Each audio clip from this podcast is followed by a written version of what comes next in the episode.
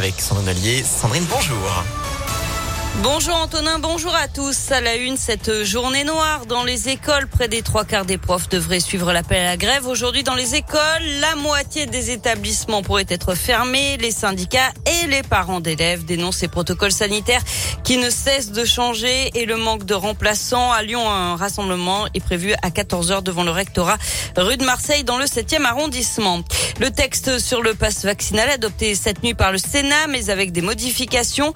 Il ne concernerait que les adultes et serait levé lorsque le nombre de patients hospitalisés serait inférieur à 10 000.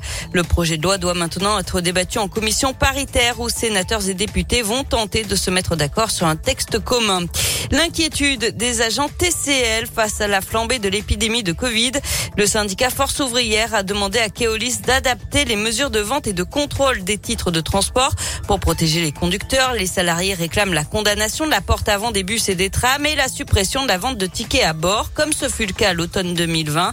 Et pour protéger les contrôleurs, le syndicat réclame le rétablissement des contrôles à vue euh, sans qu'ils aient à toucher les cartes ou les tickets. Des demandes restées sans réponse pour l'instant de la part de Keolis.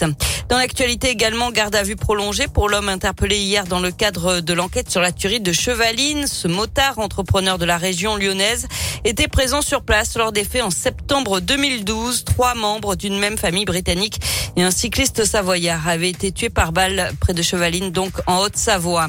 Euh, cette plainte du parquet de Grenoble contre TF1 pour violation du secret professionnel dans l'affaire du meurtre de la petite Maïlis. Dans un reportage, la chaîne avait diffusé des photos potentiellement issues de l'instruction dans cette affaire. Euh, pour rappel, Nordal Lelandais doit comparaître devant les assises de l'Isère à partir du 31 janvier pour le meurtre de la fillette à l'été 2017. Et puis, elle était une star des années 60 grâce à ce tube. La chanteuse américaine Ronnie Spector, leader du groupe Les Ronettes, est décédée hier à l'âge de 78 ans. Sa famille a précisé qu'elle avait succombé à un cancer. Un mot de foot avec ce choc PSG OL dès les huitièmes de finale de la Coupe de France féminine. Le tirage au sort a été effectué hier. La rencontre se jouera le 30 janvier. Enfin, bonne nouvelle, si vous avez un adolescent, le passe culture est élargi aux 15-17 ans.